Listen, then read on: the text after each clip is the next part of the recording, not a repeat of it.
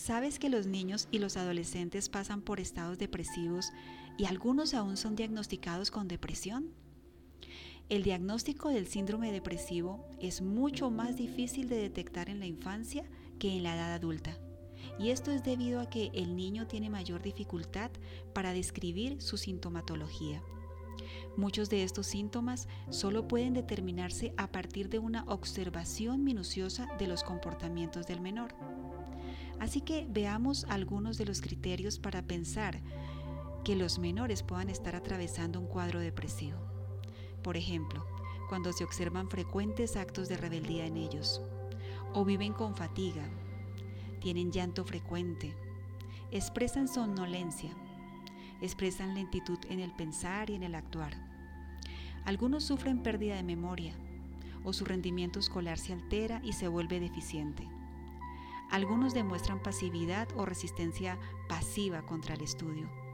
Algunos expresan taciturna actitud o una torturadora actitud o una molesta actitud también.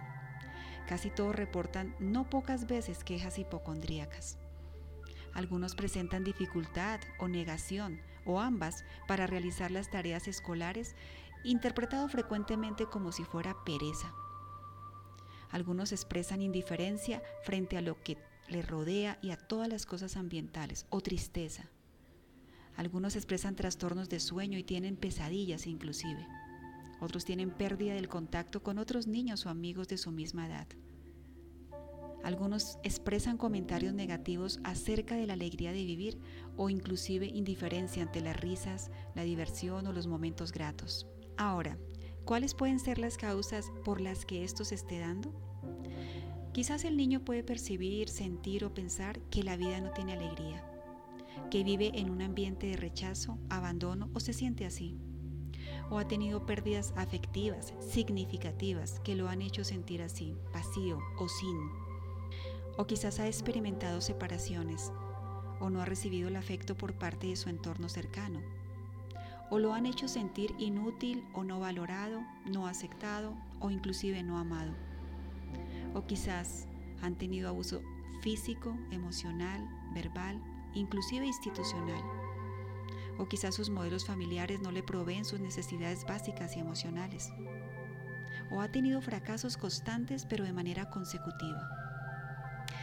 Entonces, ¿cómo solucionar estas conductas en los niños y adolescentes? La respuesta clave son sus padres y cuidadores. Somos los adultos quienes educamos valores, principios y filosofías de vida a los pequeños. Es importante que lo hagamos bien, que demos buen ejemplo. Los padres debemos asegurarnos de hacer sentir a nuestros hijos amados, valorados y aceptados por lo que son. Así que esta es la invitación. Cuando observe actitudes negativas, tristes, oposicionistas o llenas de desidia en los niños, junto con esas conductas que usted considera el problema, entonces piense, ¿Qué problemas puede tener él en lugar de cómo lo castigaré? Es importante que ejerza autoridad prestigio ante el niño o la niña, es decir, que se sigan instrucciones que usted dé como padre o como madre o como cuidador. Que hable frente al niño con la más alta asertividad que pueda. Utilice lenguaje edificante, positivo, optimista, agradecido. Es importante también que permita espacios para que el niño o la niña expresen sus preocupaciones e intereses. Bríndele reconocimiento verbal para disminuir su sentimiento de inutilidad. Y nunca, nunca lo ridiculice ni avergüence, aunque tenga que poner límites a sus comportamientos, ya que esto minimiza y debilita sus relaciones. También es efectivo que programe actividades en familia y asegure diversión en ellas. Enseñe con su buen ejemplo o el buen ejemplo de otros sobre cómo puede influir en los demás de una manera positiva enseñe la manera adecuada de solucionar conflictos, pero sin cantaleta, sin cantaleta, sin largos discursos que puedan percibirse también como regaños.